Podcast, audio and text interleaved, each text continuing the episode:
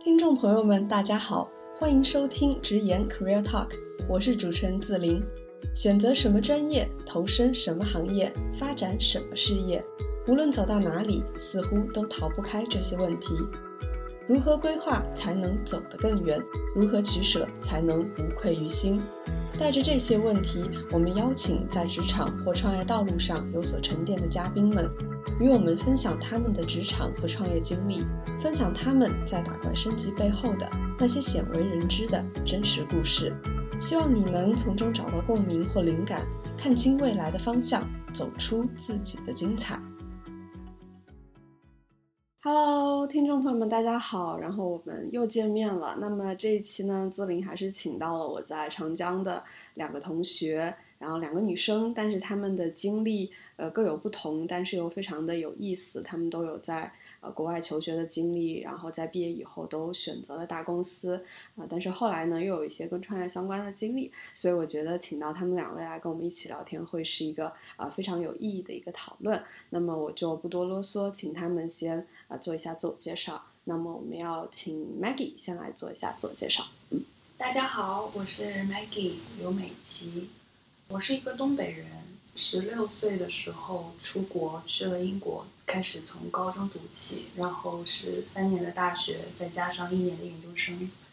呃，我在本科的时候是在伦敦大学的皇家霍洛维学院读经济和数学双学士学位。呃，研究生是在卡斯商学院读银行与国际金融，它主要是一个专门针对投行的一个学科。呃，因为我毕业的时候。就是刚好赶到金融危机，零八零九年，所以那个时候留下的可能性，就找工作的可能性比较小，所以我就回到了国内，然后也是一个学长的转介绍，啊，我就找到了一家风险管理咨询公司。嗯，好，我们之后可以细细的去来讨论一下。那我们请伊登做一下自我介绍。呃，大家好，我是伊登。我其实，在高中的时候，我们当时。呃，高中刚好是有一个跟加拿大一个高中有一个交换的机会，然后我就去了，然后在那边待了大概是一年半的时间，然后拿当地的一个高中成绩，然后去报考了多伦多大学，然后我在多伦多大学学的是精算专业。呃，其实大学是一个你边学东西，你边认识到自己的一个过程。然后我觉得我还是想更做一些跟市场相关、跟我们生活息息相关的一些事情。我爸妈他们都是自己创业，然后平时。呃，都会做一些各种各样的项目啊之类的，所以说跟消费者还是很息息相关的。我觉得我还是喜欢做他们的事情。回国了以后，呃，我就加入了尼尔森。在尼尔森的话，呃，我是做专门做新产品咨询的。后面刚好有一个公司创业公司的一个 CEO 就找到我说他他在招一个战略咨询师。当时我想，好啊。我说我就是要去感受一下那个创业公司，我想知道国内的创业公司别人是在怎么。然后同时，当时那家公司他也是拿到了红杉资本的一个 A 轮的融资，我很想学习一下。那风险比较大嘛，所以后面公司发展也没有特别的好。嗯嗯对，后面呃有机会加入到了悦客，悦客现在是中国最大的电子业公司，然后当时给他们负责的是全电商的一些策略。嗯。在那边虽然说我只待了几个月时间，但成长非常非常的快。然后，且当时在那边的时候，我觉得，呃，我自己想明白了，我觉得我还是喜欢做互联网。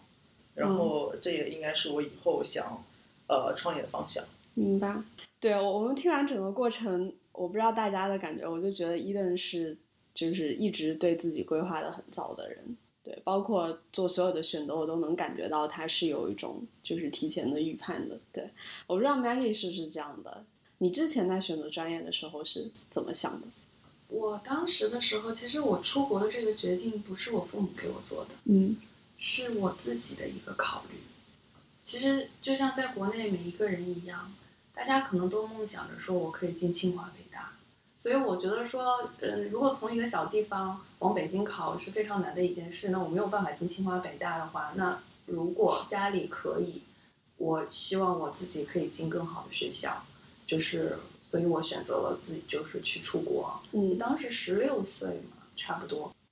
在我那会儿的时候，零三年的时候，其实出国的人还不是太多，没有像现在这么多。对。哦，所以基本上家里所有人就都跟我说，哦，你你才十六岁，然后你出去的之后，你知道你要面对的是什么样的生活，就等于所有东西都是你自己一个人要去负担这些，你可以吗？嗯我说我觉得我应该没有问题。人生嘛，其实就是说，什么事情都没有一定的绝对的这么一个事情，就是你可以先去尝试，无论你是失败了也好，或者是成功，当然大家都希希望自己能够成功。嗯如果是失败的话，它也是一个你非常丰富的一个人生经验。嗯所以当时我自己就选择了去英国。嗯嗯，出国了之后，呃，包括读大学的时候怎么选专业，其实在国外的时候你，你会有一个专门的你的一个 tutor，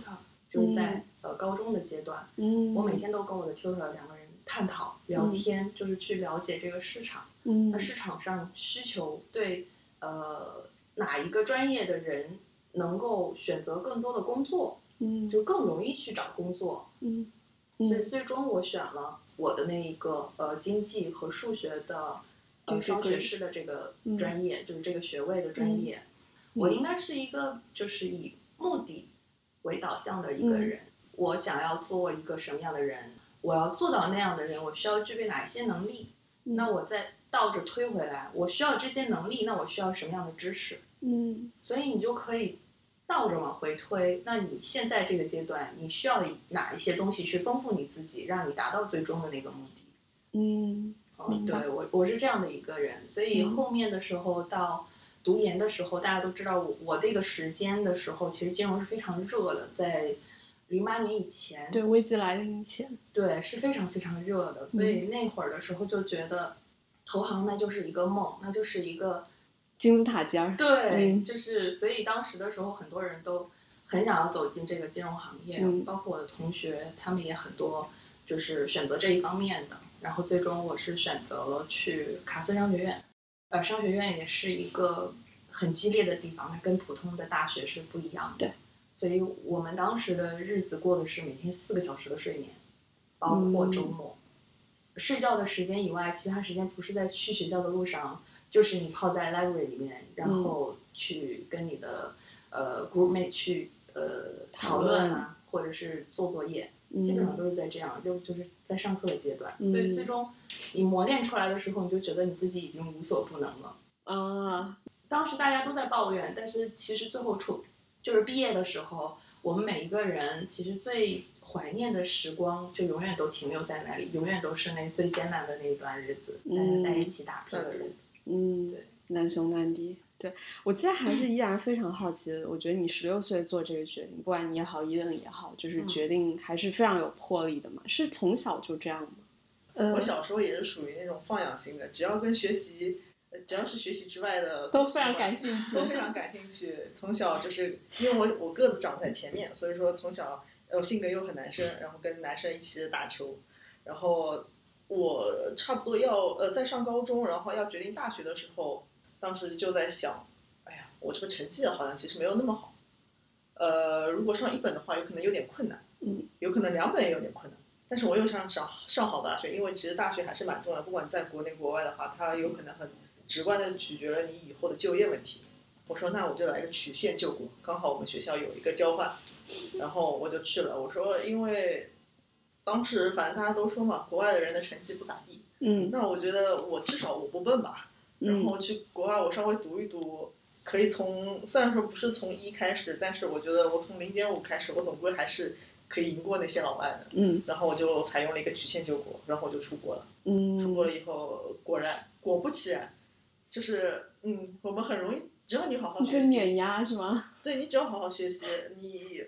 不要太撒欢的玩，嗯然后知道自己的重点在哪里就可以了，你就确实很容易就碾压那些外国人。嗯嗯嗯，然后随随便便你就可以拿到一个很高的成绩，然后进入一个很好的学校。嗯，因为当时我我是选择多伦多大学嘛，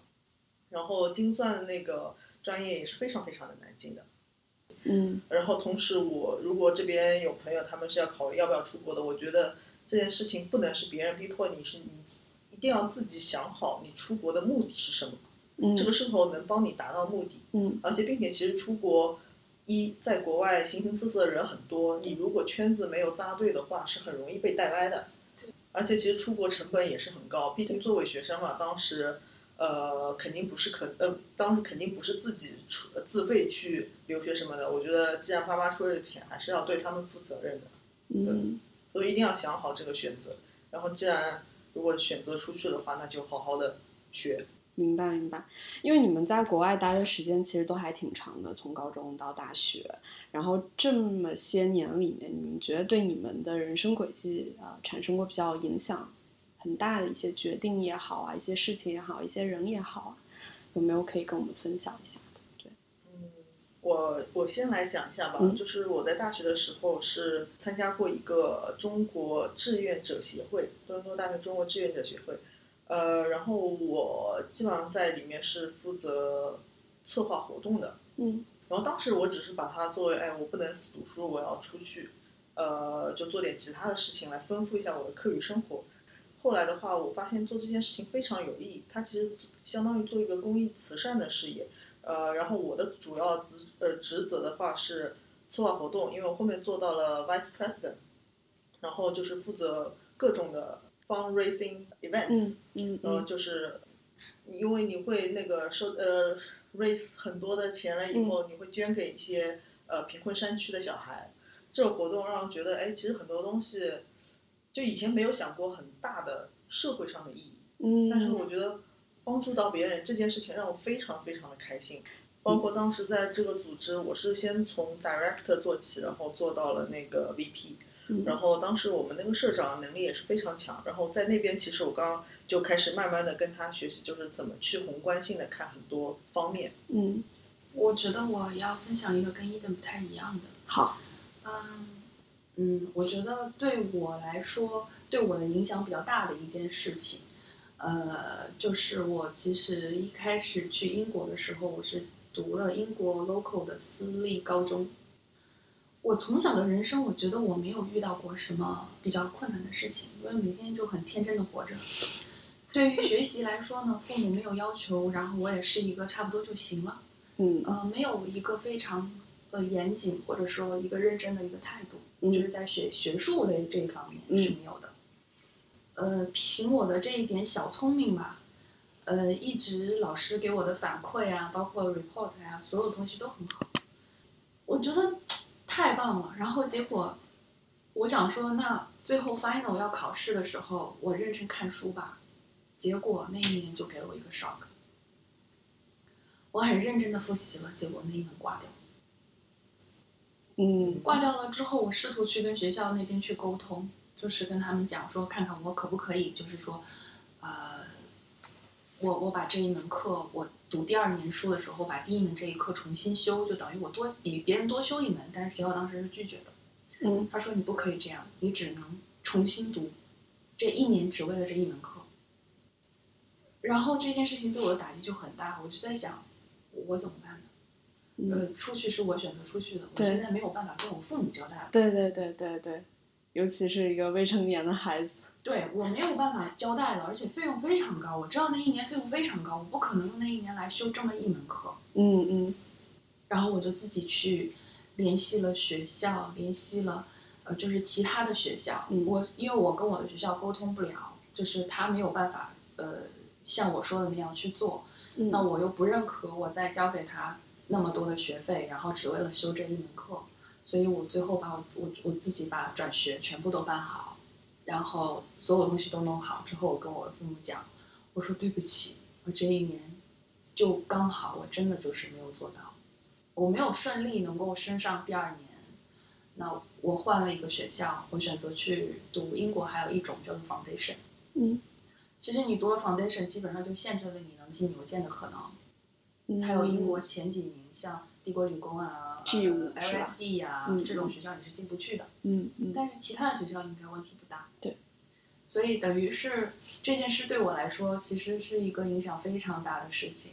就是从那个时候，我发现我可能对于学习来讲，我的态度有问题。嗯所以从那之后，我就觉得我要对我自己负责，我要对我父母的钱负责。嗯那我需要拿出一个不一样的态度，就是我告诉我自己，我不能够松懈，不能够像以前那样，就是呃随便读一读嘛，嗯嗯只是这样的一个态度。嗯，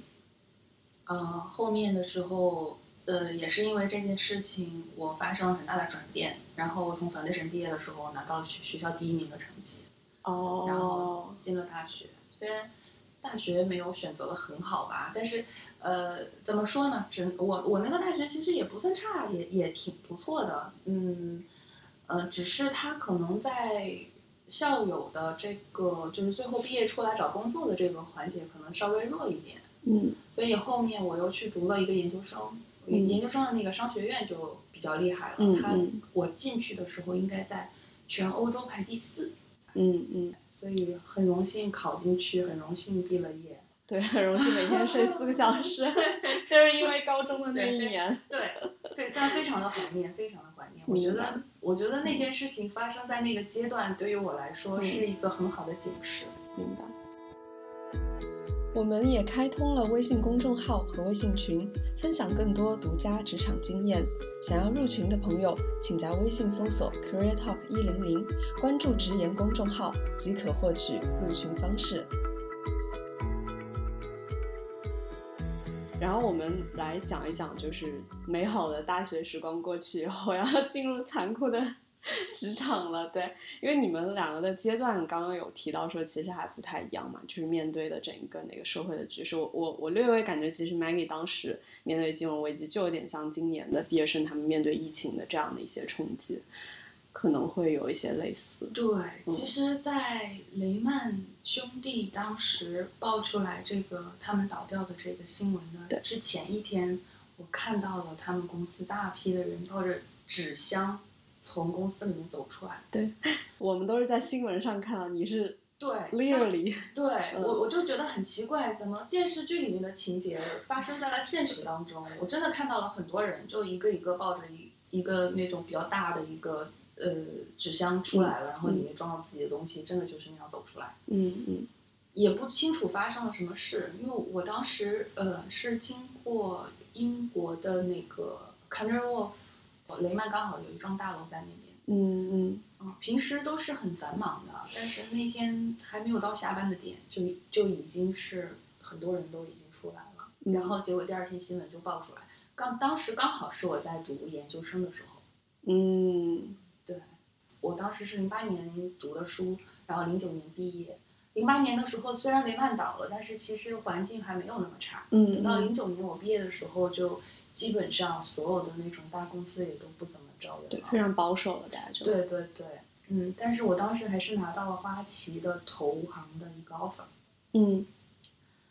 当时为什么没是在英国吗？还是在国内？对，在英国，嗯嗯嗯就是已经已经提前拿到了一个 offer 了。嗯但是后来因为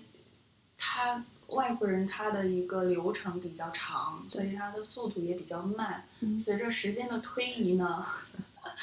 经济就越来越糟糕，所以最后他们把所有的就是应届生都都取消掉了，啊，就是岗位都取消了。啊，甚至他们自己本身的一些员工都在裁员，所以他们就是不会不不会再招人，而且当时英国的一些对于留学生的一些政策也不是很友好，嗯嗯。嗯，所以就是没有办法留下，他们可能更多考虑的还是欧盟的人，嗯你留下不会给你签证，对对对，所以就是嗯我就算是被迫回国吧，啊，太可惜了，这个。对对，我觉得社会形势真的会影响很多人。But anyway，我觉得回国了以后也很好啊，就是你当时回国以后找工作的历程，可以跟我们分享一下。嗯嗯，其实一开始的时候就是一个很单纯的人，然后嗯，但是我第一份工作，其实我还是要感谢我们当时呃卡斯商学院它很强的一个 alumni 队伍。哦，对，嗯我当时其实是在我的这种呃我们的一个酒会上认识了我的学长，然后是学长他的朋友在招人，把我推荐过去的。所以其实多多跟你的学长们去联系、去联络，也是一个非常好的方法。明白。伊登呢？嗯，像我的话，其实毕业以后我也是有有一段时间是感觉到比较迷茫的，就包括我觉得我刚刚开始毕业回国以后，我是当时先在宁波，因为我是宁波人，然后当时想自己创业，当时是想做生鲜食品配送的，嗯嗯生鲜食品，但是又带有一些呃营养价呃营养师的一些呃条件因素在里面啊。嗯嗯但后面因为呃考虑到冷链物流在国内这方面的人才很缺，然后我也很难找到一一个这样子的合伙人，所以说我觉得先搁置一下吧。然后以及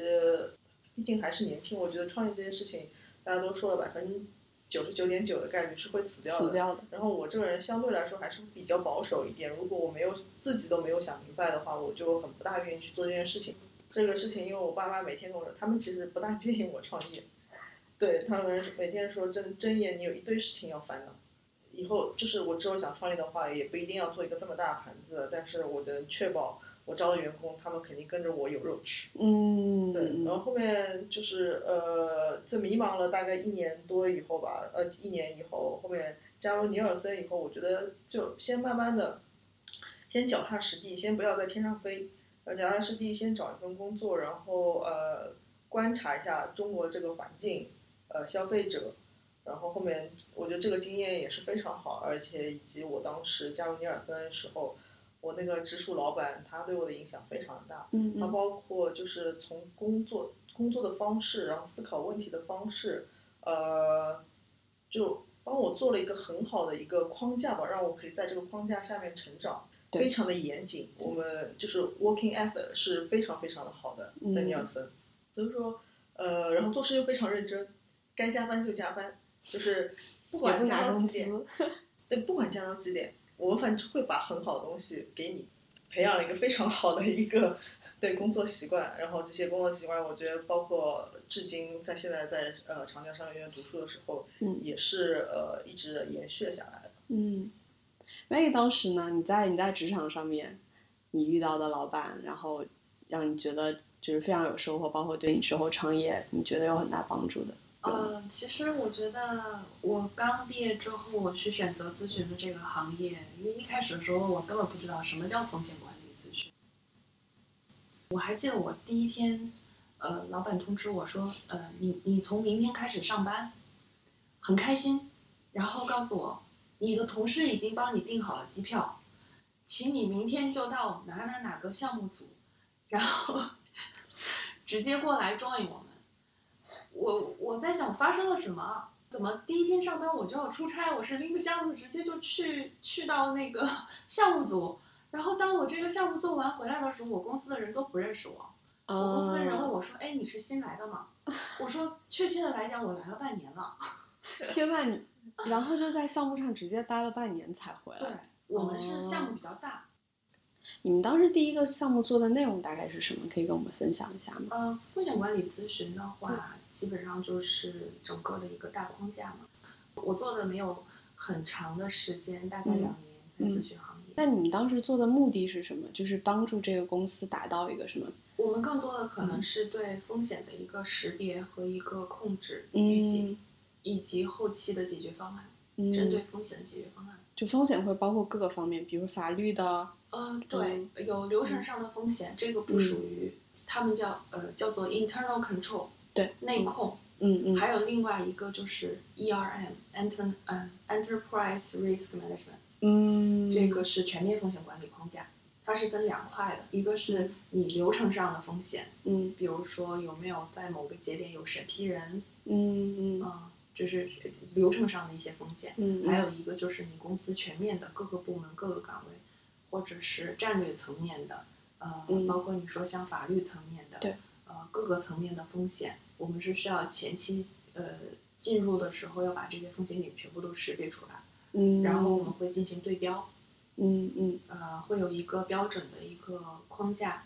呃，我们会在各个维度对它进行一些对标，嗯。呃，对标之后会出一份报告，然后看怎么去修整，怎么去、怎么去改，嗯。啊、然后还会把公司的一些章程制度，嗯。呃，也会进行一定的梳理和调整。嗯。因为风险管理它不像，呃，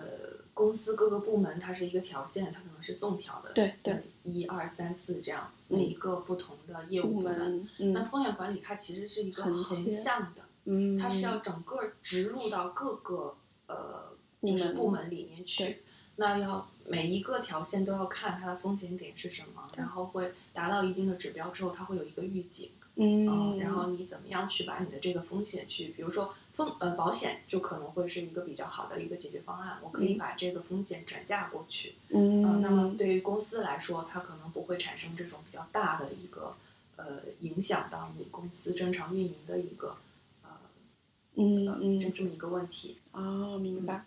嗯、要不我们来讲一讲那个创业的事儿，对，因为我觉得大家应该会对这个事情非常感兴趣。伊顿可以讲一下你在就尤其是待过两家创业公司嘛，然后你可以随便选择一段分享一下，就是你你去到创业公司以后，你觉得哇叹为观止，或者就是在里面学到非常不一样的一些方法论。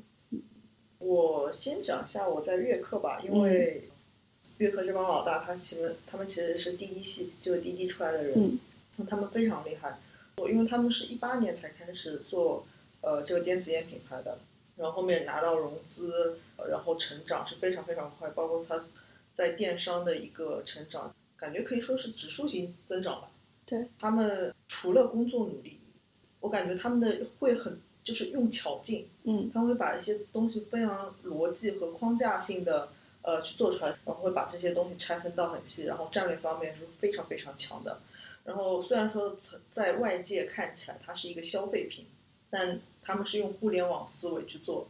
哎，能跟大家在就是因为互联网思维还是比较抽象嘛，嗯就是有可能比较难理解，就是他们当时具体的什么操作的手段，就是非常体现他们的互联网的思维。我记得好像你提到说他们会呃关注很多的数据，然后开发自己的 app。我先从电商来讲，因为嗯我们单看虽然说哎，我们只是在电商，就是在京东啊，在天猫上面有自己的旗舰店，嗯然后呃，我们会有累积的很多数据。那很多商家他有可能在背后，他譬如说天猫天猫旗舰店的话，后面看了一下生意参谋就好了。嗯。但是我们会挖掘这些数据，以及跟我们供应链数据相结合，然后去分析一些消费者，然后我们会给这些消费者做模型，嗯分析哪些是呃新用户，哪些是老用户，哪些是从其他品牌转过来的用户。嗯然后它的每每个群体的一个增长率是怎么样的？嗯然后哎，这个月譬如说新用户少了，新用户少了，那是什么原因导致这个新用户这个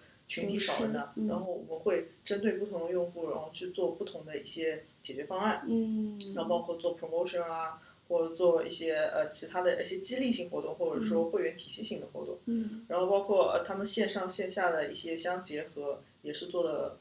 比较不错的，嗯因为电子烟嘛，毕竟还是比较年轻人为主。对对然后会跟那个音乐节啊这些这些年轻人比较喜欢的活动相结合。嗯那呃，他们也会收这些消费者的数据，包括后面呃搭建一些用户体系，这个其实对公司的长久增长是非常好的。嗯，但是我很多其实电商那些公司，他们并呃没有去做这去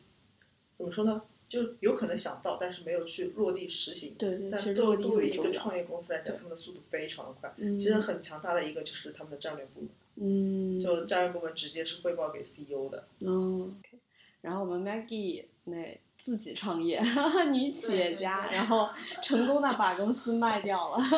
来说一下吧。没有没有没有，呃，我觉得我创业其实很大一部分是因为我的人生阶段刚好到那里，然后因为我后面在咨询公司做了两年之后，我就结婚了，然后呃怀孕生了孩子，然后我这个人又是一个比较待不住的人。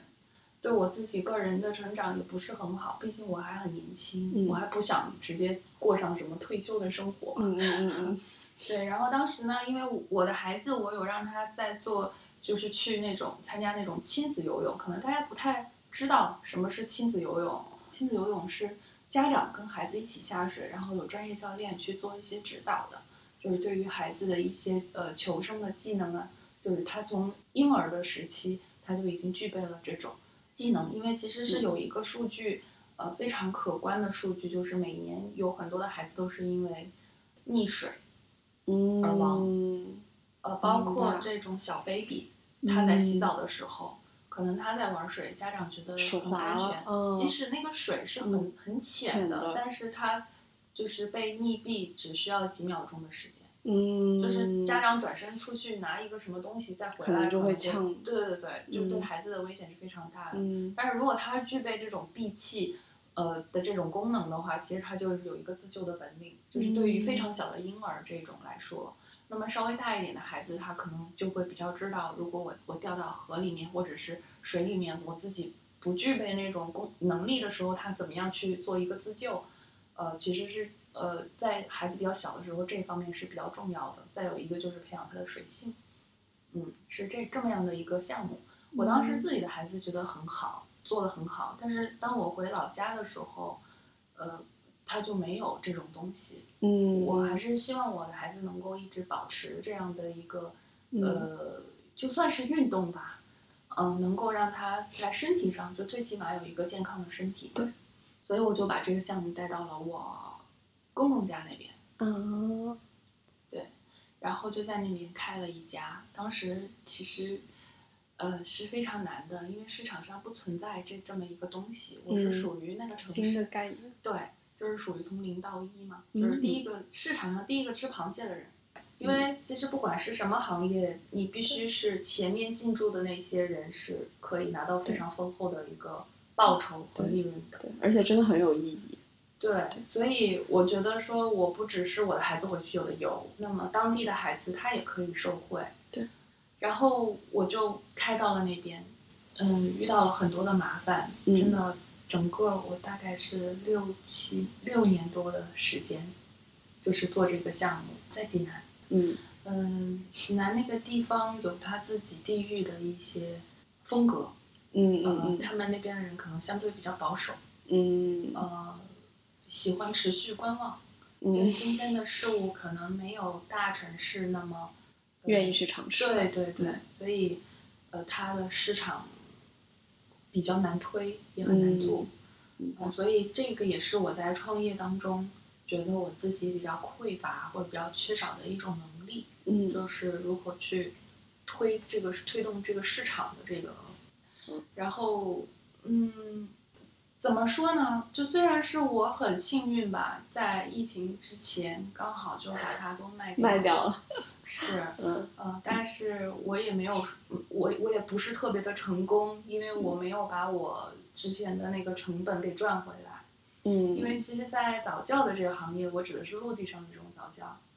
呃，它的呃，就是说开始能够做起来、开始盈利的时间就非常的长。嗯它要几年的时间，像我们这种水上的项目的话，可能时间就更长，就要五六年吧。嗯，我是刚好我就是在这个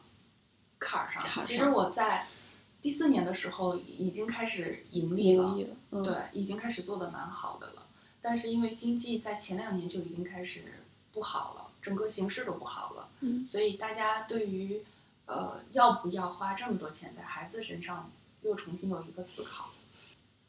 然后再有一个就是我的孩子开始上小学了，嗯因为嗯我家现在是在北京，然后孩子是在北京上学，所以我可能没有办法更多的兼顾到那边了。嗯，呃，所以最后是因为我自己实在是没有办法了，呃，没有人可以帮我管了，所以最后我就把这个卖掉了。嗯，明白，那是很好。然后下一段创业应该会简单很多，轻松很多，因为很多弯路。对，应该会避开一些黑洞。对应该避 开一些，避开一些。对嗯，哎，所以为什么会想要来读长江？其实你已经读过一个商学院了，对不对？对我，我已经经历过商学院的洗礼了。嗯为什么我要来再读一个呢？因为我觉得其实你在选择创业的同时，其实你已经放弃了朝九晚五的工作生活。那你需要重新回到这个环境里，我自身需要有一个适应，然后再有一个就是，可能我之后要找的公司，他要对我有一个信心。哦，你是想回公司？对，嗯其实我更多的是想要回到这个公司的体系里体系里面去。嗯，明白。嗯，然后再跟这个年轻的同学们一起重 释放一下真我。对，重新一下燃烧我自己内心的这个青春，是吧？我们还是可以从 Maggie 身上看到大吉大的风范，很 飒。很飒很飒。好呀，伊顿呢？为什么会喜欢长江？呃，我觉得从两方面吧，先首先为什么要读商学院，然后其次再就是为什么要选长江。对。呃，读商学院这件事情，其实我已经计划了很久，然后从一个小的点来说，因为非常符合你的人设。嗯从小的点来说，就是首先我是没有研，我没有读过研究生，嗯因为我当时读精算，如果要再读研究生的话，它的一个要求就是你的本科不能是读精算。嗯，然后所以说，呃，那既然读研究生，我就读一个对自己更加有帮助嘛。然后就到了第二个点，就是为什么我就是读那个管理管理类研究生。那管理类，因为我自己对自己以后两个规划就是，要么就自己创业，要么继承我爸妈的事业，要么 就是去大公司，还是还是去公司里面，不一定是大公司公司里嗯面就是做策划、做管理类。嗯那我觉得这三条路子好像读 MBA 对我来说更加有用一点，那所以说我就选了选读了 MBA。嗯嗯。OK，还是还有一点就是说，为什么我选在这个时间点？其实我原本给自己规划就是在二零二零年到二零二四年之间选哦，那其实还挺宽泛的这，个范围，很宽泛，宽泛。嗯因为其实在，特别是我虽然说每段工作经验没有那么久，但是也多多少少后面有我有了四段工作经验。对。然后我就发现，呃，其实很多地方就是呃我有一个很宽泛的一个知识点，我知道，哎，有些东西很重要，有些东西要需要这样，但是我还是需要一些。呃，比较厉害的教授去告诉我很多东西，他是怎么分析。嗯比如说，去读一点其他公司的一些商业的案例，嗯呃，然后去看，哎，有有时候，譬如说这个公司遇到这样的问题，应该怎么样去分析，应该怎么样去解决问题，这是一个点。还有一个点的话，我觉得最重要的就是人脉资源。嗯，我觉得商学院的人脉资源，那肯定是其他专业比不了的，特别是长江这边的校友资源也是非常强大的。只要你知道怎么去利用这些资源，我觉得还是对以后不管是创业啊，还是在大企业来讲，都是很有帮助的一件事情。好，那我们这一期的录制就到这里，非常感谢伊伦跟 Maggie。对，谢谢你好，谢谢，谢谢大家。本节目由长江商学院 Global MBA 在读学生出品，参与节目制作的还有深圳创业社区的建设者 Grace 张根和香港大学的在校生马俊，感谢你们。